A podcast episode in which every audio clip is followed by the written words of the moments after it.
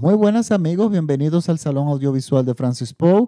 Yo soy Francis Poe y les doy nuevamente la bienvenida a mi espacio, un podcast donde yo hago recomendaciones de películas en plataformas digitales, pero películas cuyos directores abrazan el cine como una expresión de arte. Para esta semana les traemos una recomendación de la plataforma de Netflix. Es una película del 2019, pero ya finales. Yo podría decir que es una película ya de 2020 y el nombre de la película es Diamantes en Bruto. Así la van a encontrar en el buscador de Netflix. El título original es Uncut Gems, Uncut Gems, que sería la traducción de inglés a español. Es una película norteamericana dirigida por los hermanos Safdie. Eh, estamos hablando de Benny y Josh, y Josh Safdie. Ellos son de descendencia judía y han hecho ya varias películas, pero no fue su, hasta su película anterior que ellos se vinieron realmente a destacar. Su película anterior, Good Times, de 2017, le fue muy bien. Fue una película que recibió muy buenas críticas y aunque no fue un éxito absoluto comercial porque eran personas desconocidas, fue una película que se estrenó en, circuitos de sala tradicionales. Fue una película que, le, que llamó la atención y, y y, gracias a esta película ellos pudieron conseguir los recursos para poder hacer esta película. Netflix los ha apoyado y lo ha apoyado también Martín Scorsese, eh, ese gran director. Entonces, eh, el hecho de que ellos presentaran a Martín Scorsese como una persona que lo está apoyando, inmediatamente se le abrieron todas las puertas. Y miren, esta película está, eh, dirigida, perdón, está dirigida por estos hermanos, está protagonizada por Adam Sandler, Julia Fox, entre otros, pero la película circula es, eh, nuestro personaje es eh, principal es Adam Sandler y la película es en torno alrededor de él. O sea, todo se desarrolla alrededor de este personaje. Adam Sandler lo hemos conocido como actor cómico, básicamente. Toda la vida lo hemos visto prácticamente en comedias. Y esto es una película, esto es un thriller muy dramático. Y él, este, esta, esto no tiene absolutamente nada de comedia. Y miren, eh, Adam Sandler entrega su mejor actuación hasta la fecha. Esto no es raro cuando un actor cómico hace una transición a cine dramático. Lo hemos visto muchísimas veces. Eh, me llega inmediatamente a la cabeza el caso de Peter Sellers, que lo conocimos en comedias como La Pantera Rosa y de repente lo vemos eh, desde el jardín en un papel dramático extraordinario. Muchos años después vimos a Robin Williams hacer lo mismo. Robin Williams lo conocimos en películas cómicas, series de televisión cómica, o sea, era una persona que lo asociábamos eh, exclusivamente con la comedia y luego lo vimos pasar a dramas y a dramas muy pesados. Y, con, y la transición la hizo también de forma extraordinaria. Más recientemente yo recuerdo ahora que me llega a la cabeza en el caso de I Am Dolomite, una película que incluso estuvo nominada, que nosotros la recomendamos ya varios podcasts atrás, que a pesar de que es una comedia o tiene un toque de comedia muy original, Eddie Murphy entrega su mejor actuación. Y no es realmente una actuación cómica como la que él nos, está, nos está acostumbrado a, a presentar. Y es que esto sí, esto no es extraño, esto ha pasado. Y resulta que, miren, Adam Sandler entrega la mejor actuación de su carrera. Esta es una, una actuación totalmente premiable. A esta película le ha ido muy bien, a pesar de que tiene muy poco tiempo de estrenada. Se estrenó en Netflix, ya ha ganado muchísimos premios de la crítica. Y le ha ido muy bien, en, sobre todo en premios de la crítica. Y yo, para mí, son más verosímiles. O sea, yo creo más en la crítica eh, que, en los, eh, que en los festivales eh, grandes, porque el crítico tiende a ser más objetivo y premiar a películas que de repente eh, ellos se desligan del negocio del cine y qué película necesite apoyo o no. Ellos no tienen nada que ver con eso. Ellos simplemente, los críticos apoyan la película que les gusta y esta le ha ido muy bien. Miren, esta es una película que a mí me ha caído de sorpresa. Tiene una duración de dos horas y 15 minutos y en esas dos horas y 15 minutos yo no me pude levantar un segundo de esta, del asiento. Es una película que te lleva al borde del asiento por una infinidad de razones. Tiene un guion impecable. Es un guion, yo tengo, en los aspectos técnicos inmediatos tengo que hablar porque la película tiene un guion y una edición impresionantes.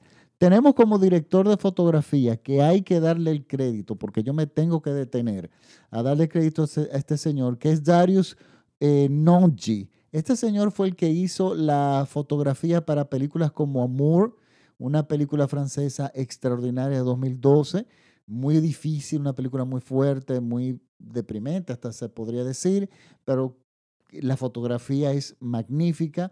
Tenemos también Los Siete Pecados Capitales, que fue Seven, aquella magnífica película protagonizada por Morgan Freeman y, y Brad Pitt, que la fotografía definitivamente es otro protagonista aparte.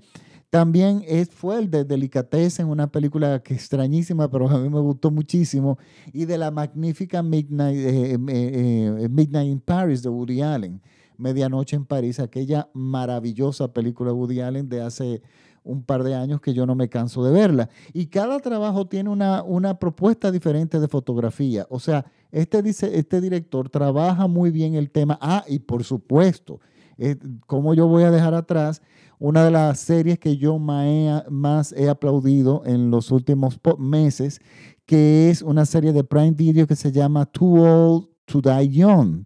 Es muy viejo para morir joven. Señores, una serie en una mini... Eh, bueno, la, realmente es una película de 14 horas dividido en capítulos y cae, diríamos, como en miniserie. Señores, una película, una serie magnífica con actores de primera y la fotografía, aquello es un escándalo de buena. O sea, yo no le puedo explicar. Y este director es ahora mismo, si no mi favorito, este director de fotografía es uno de mis favoritos. estamos hablando porque es entiende el cine como lenguaje de una forma magnífica y sus películas se diferencian todas en el estilo de fotografía que él elige junto con los directores para contar esa historia. Pues bueno, aquí no se queda atrás. Esta película tiene un ritmo, eh, la fotografía se adapta al ritmo del montaje. Esa es una película que tiene un ritmo rapidísimo. Muchas cosas pasan simultáneamente al mismo tiempo, que en un momento cuando inicia la película uno cree que puede que uno se pierda, pero ¿qué va? Uno inmediatamente le toma el ritmo a la película y no se despega de la, de la pantalla ni un minuto. ¿Y qué nos cuenta esta película? Miren, esta película nos cuenta varias cosas. Y de las cosas más importantes, eh, eh, bueno, no varias cosas. Todo gira alrededor de nuestra protagonista y una piedra preciosa. Resulta que nuestro protagonista, Dan Sandler, es un joyero. Un joyero de, pero no un joyero de alto calibre, digamos, eh, de vender joyas como Tiffany o Cartier. No, no, no, no. Él, él, él trabaja, tiene una pequeña joyería en un distrito, lo que le dicen en Nueva York, el distrito de los diamantes, y él trabaja y vende muchos tipos de estas joyas que son muy caras, que son eh, con mucho brillo, pero que son grotescas, un poco, poco no, bastante grotescas, y se mueve en ese mundo donde hay muchísima mafia, donde hay siempre muchos usureros, o sea, un mundo bastante eh, bajo pero donde se mueve muchísimo dinero. Y estamos hablando incluyendo apuestas, casinos y ese tipo de cosas. Esto cae perfectamente en el tipo de narrativa que a Martín Scorsese le gusta contar. Y esta película cae más o menos en ese estilo. Y yo creo que Martín Scorsese es un director que ya ha marcado un estilo, así como Alfred Hitchcock marcó una escuela de cómo hacer suspenso. Yo creo que Martín Scorsese está en el camino de hacer exactamente lo mismo, de crear una escuela de contar este tipo de historias de una forma muy particular. Y, esto viene, este estilo lo desarrolló él, yo diría, a partir de Goodfellows, siguiendo con Casino, luego siguió El Irlandés. O sea, todas estas películas tienen más o menos este tipo de narrativa virtuosísima, donde hay muchas escenas, donde hay muchísimos cortes, donde se nota que las horas de, filmar, de, perdón, las horas de, de filmación deben ser agónicas porque son películas muy largas, pero están hechas con muchísimos cortes cortos. El Lobo de Wall Street también más o menos tiene el ritmo de esta película. Y aunque sigue siendo otra cosa, pero es este tipo de película que va rápido. ¿Y de qué nos cuenta la película? Bueno, este es nuestro joyero, volviendo otra vez al argumento, que está obsesionado, bueno, él trabaja en el mundo que le acabo de describir, en, en el Distrito de los Diamantes, y resulta que él ve en un reportaje de noticias en Sierra, en Etiopía, que en una mina unos mineros eh, encuentran una gema, eh, un ópalo, perdón, eh, enorme en una roca, o sea, sin pulir en bruto, de un gran valor. Entonces, este tipo de, de, joya, de piedra preciosa tiene un gran valor. Y debido al, a las conexiones que él tenía alrededor del mundo, él consigue comprar esa piedra, ese, esa piedra preciosa, y se le hacen llegar, por supuesto, de contrabando, o sea, es un eh, inmediatamente la intención desde el principio de, la que vemos en la película es que todo es ilícito, y resulta que esta piedra le llega, y a partir de que esta piedra le llega, esta piedra se convierte en el centro de atención, todo gira alrededor del valor que le da el hombre a una piedra, el ser humano, y es cómo esta piedra empieza a, le complica todavía más la vida a esta persona. Les voy a poner un ejemplo. Él toma la piedra, la piedra se estima que tiene un valor grandísimo en el mercado. Él toma dinero prestado para, eh, para contando con esa piedra, pero ese dinero prestado entonces lo apuesta. Pero entonces él ha apostado dinero que todavía no tiene porque no ha vendido la piedra. Entonces todo se va complicando te va complicando también porque hay otras personas que quieren esa, esa, esa piedra, que es un basquetbolista famoso que se le ha metido en la mente que él gana los, los partidos siempre y cuando entonces él tenga esa piedra ah, en su poder.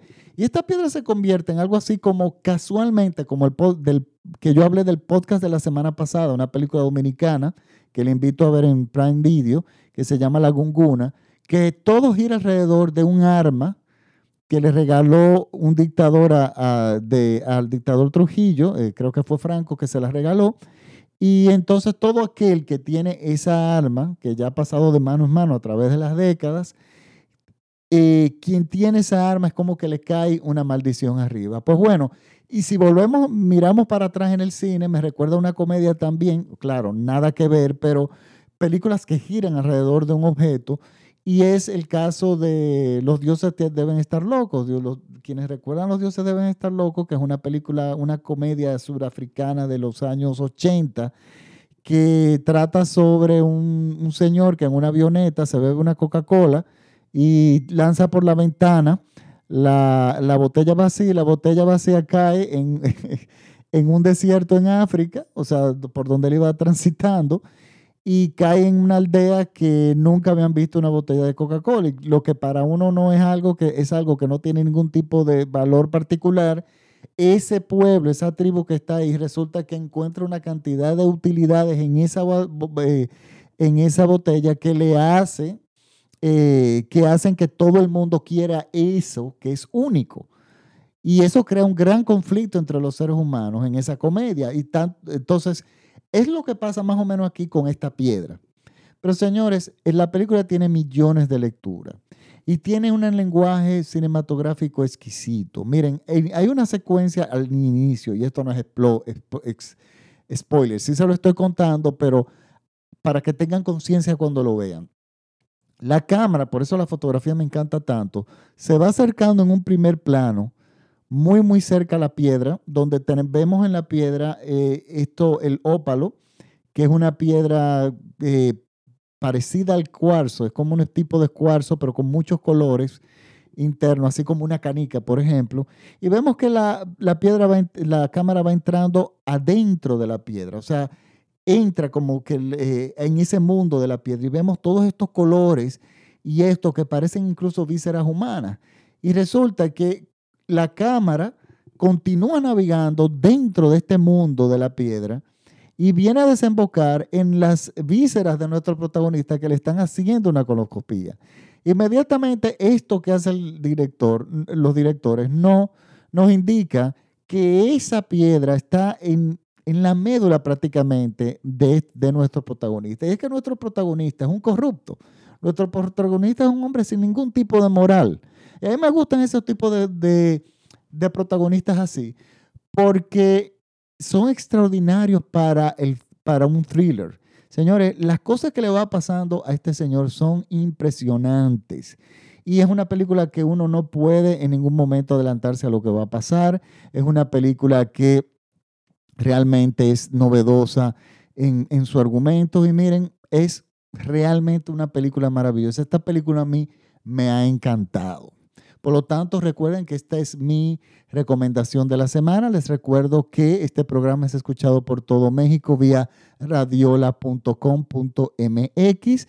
Pueden sintonizarlos en línea o buscarlos en, las redes, en, tanto en Facebook como en Twitter como en Instagram.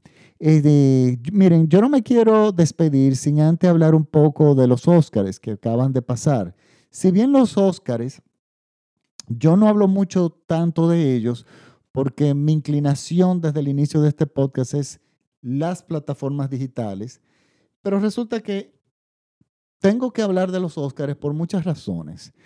Desde el año pasado, desde la, desde la premiación de Roma como mejor película extranjera, los Óscares están haciendo algo que para mí es muy sensato y es necesario y ellos lo tienen que hacer. Los Óscares ya están eh, acomodando el terreno de una forma rápida y directa a poner, y están decididos a llevar el cine internacional a el mercado norteamericano. O sea, que el mercado norteamericano se sienta cómodo, así como nos sentimos nosotros en República Dominicana viendo películas de cualquier nacionalidad. Los norteamericanos les gusta ver sus películas de ellos siempre le han dado la espalda al cine de alrededor del mundo, cosa que no pasa en la mayoría de, los países. Los países, todos, en Latinoamérica, vemos películas norteamericanas sin ningún tipo de problema, pero vemos nuestras películas también. Y es que todo esto se debe a la transformación a, una velocidad vertiginosa que va la industria hacia las plataformas digitales. Esta película que yo estoy recomendando ahora, Diamantes en Bruto, es una película que en los años 70 se hubiese estrenado en la sala de cine hubiese sido muy exitosa. Pero ya los costos de distribución son tan altos y ya la competencia alrededor del, del, mundo es tan grande que, por ejemplo, señores, nosotros podemos hacer una película mm, sin absolutamente nada que envidiar en efectos especiales y a facturarlo. Se puede hacer en España, en Brasil, en Argentina, Señores, los chinos lo demostraron recientemente con una película de ciencia ficción que a pesar de que a mí argumentalmente no me gustó, visualmente no tiene absolutamente nada que envidiarle. Y como yo siempre he dicho, hay películas como Este el monstruo vino a verme, que es una película hecha en inglés, con actores ingleses y norteamericanos, y resulta que todo el mundo es una película, es, todo el mundo es español. Eh, eh, lo mismo pasó incluso ya hace, varios años que esto vienen dando señales. Por ejemplo, la película, la famosa película The Others de Nicole Kidman, aquella película, magnífica película de terror, es de Alejandro Menavar, un director chileno. Y todo el cast, incluyendo vestuario, música y todo el mundo, incluyendo el guion, es español. Y, y es una película hecha por los españoles. Por lo tanto, ya Hollywood no tiene la exclusiva de esa majestuosidad que ellos tenían, esa casi exclusiva majestuosidad de poder presentar en el cine. Por lo tanto, ellos se van a ver obligados en Estados Unidos, los productores, a empezar a invertir en cine de otros países. Primero porque los costos son menores y porque el mundo ya está viendo todo eso. Entonces a ellos les conviene que el mercado norteamericano ya empiece a mirar otro tipo de cine. El hecho de que la película ganadora de este año sea Parásito, una película surcoreana, que no solamente ganó como mejor película, sino como mejor película extranjera, mejor director, una película que está hablado en coreano, es ya que los Oscars vienen de forma muy agresiva con la inclusión de las plataformas digitales y las producciones hechas fuera de territorio norteamericano eh, que se distribuyan en plataformas digitales. Parasite ya la vi ayer en una plataforma digital. Claro, no la que está en American, pero sí en, Europa. Por lo tanto, es una película que, ya que fue la que ganó el Oscar, que usualmente antes pasaba casi un año entre nosotros poder, en, que nosotros podamos verla en televisión o en cable, porque primero pasaba a Blu-ray, a DVD, etcétera, todos los formatos antes de llegar al cable o a la televisión, resulta que ya la película pasó inmediatamente a las plataformas digitales. Y es que el negocio está ahí. ¿Qué yo opino de Parasite? A mí me encantó la película. Y este diré, pero es una película que a mí me gustó mucho, no es la que más me gustó. A mí me sigue gustando de Joker mucho más, pero es una cuestión de gustos. Pero de ese director, que es extraordinario, su película anterior, Mother, que está en las plataformas digitales también, para mí fue magnífica todavía mejor que esta. Es un gran director. Y esta película, claro, eligieron Parasite porque es una película cuyo lenguaje hace una mezcla muy buena de lo que es el cine del otro lado del mundo y de lo que pueden entender el público masivo norteamericano. Acuérdense que el público masivo norteamericano te está acostumbrado a un tipo de narrativa y enfrentarlos a toda una nueva perspectiva y punto de vista nuevo, eso toma un tiempo, pero ya los Oscars están atacando eso. El hecho de que premiaran Roma, de que ya vinieran premiando a los mexicanos con Gravity, con ciertas películas. Entonces, a mí eso me gusta. Yo estoy definitivamente de acuerdo con eso. ¿Por qué? Porque eso nos abre las puertas al mundo, al cine de todos los países. Por ejemplo, mi país eh, ya tiene en Prime Video, que nosotros tenemos una industria que acaba prácticamente de empezar, pero ya tenemos películas muy buenas. Y una de las que a mí más me gusta, que es La Gunguna, de la cual yo hice el podcast la semana pasada, ya está en Prime Video. Y y yo quiero, o sea, me gustaría que cuando se hicieran películas buenas, se puedan distribuir. Y yo creo que hay negocio, en eso hay dinero para todo el mundo, porque si tú tienes millones, 300 millones de personas en los Estados Unidos, y tú, estamos hablando de que esta película Parasite, todo el mundo la va a ver en Estados Unidos. Si no la van a ver ahora, la van a ver cuando salgan las plataformas. Pero la van a ver, ¿por qué? Porque ganó el Oscar. El Estados Unidos no se hubiese molestado por ver una película así. Incluso si la película es premiada en Venecia o en Cannes, ellos a los Estados Unidos no, pero los Oscars allá tienen peso. Y los Oscars tienen que, ya están dando señales de que, como decía Darwin, el que sobrevive no es el más fuerte, sino el que se adapta. Yo creo que los Oscars están en ese proceso de adaptación. adaptación. En cuanto a actor, por supuesto, Joaquín Phoenix es la persona que yo pensé y sigo pensando que debió haber ganado eh, ese persona, eh, su Oscar. Y no solamente por esta película que definitivamente se lo merecía, sino por su carrera. Eh, él es un actor que, es muy, muy, tiene bajo perfil. Es una persona que no le gusta mucho estar en los medios ni en las alfombras rojas y ese tipo de cosas. Pero bueno, él ya se lo merecía desde hace tiempo. Desde hace tiempo nos está entregando actuaciones, actuaciones maravillosas. Por lo tanto, este, sí, yo estoy de acuerdo con esa premiación de los Óscares. Yo, eh, hay películas que me faltan. No he visto todavía 1916. Eh, ustedes sabrán que en mi país estamos ahora en, elecciones eh, de, las alcaldías y entonces yo estoy un poco metido en, en asistir en ese tipo de cosas y entonces, bueno, no he tenido tiempo de ver esas películas, pero bueno, ya a partir del lunes que eh, yo creo que ya podré ver, eh, ir con calma a ver esta película. Pero recuerden que esta película es una, eh, es una película estupenda. Es simplemente una película estupenda que yo volvería a ver dos y tres veces sin absolutamente ningún tipo de problema. Recuerde que se llaman Diamantes en Bruto, que está disponible, disponible en la plataforma de Netflix. Y antes finalmente de volverme a despedir, quiero eh, invitarlos a todos, esto es para, para mi audiencia en República Dominicana y los dominicanos en Estados Unidos y en el resto del mundo, por favor, vayan a votar. Las elecciones son mañana, yo domingo, eh, yo voy a madrugar, yo voy a estar como delegado en una de las mesas porque yo creo que todos debemos eh, salvar nuestra democracia. O sea, tenemos ya 20 años bajo un mismo partido, eh, bajo prácticamente un mismo gobierno, y ya sabemos la factura que en Latinoamérica nos pasa políticamente y cómo afecta a la democracia cuando este tipo de cosas pasan. Entonces, este, por favor, salgan a votar por quienes ustedes quieran, pero es importante que la cantidad de votos de personas se sientan y que todo el mundo ejerza su derecho al voto porque ante todo tenemos que proteger la democracia. Pues bueno, ahora sí me despido. Muchísimas gracias por la sintonía. Disculpen que el podcast lo subí hoy sábado en la noche, pero bueno, ya saben cómo estoy.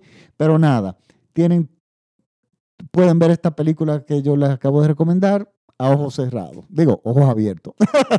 pues bueno, muchísimas gracias por la sintonía. Chao.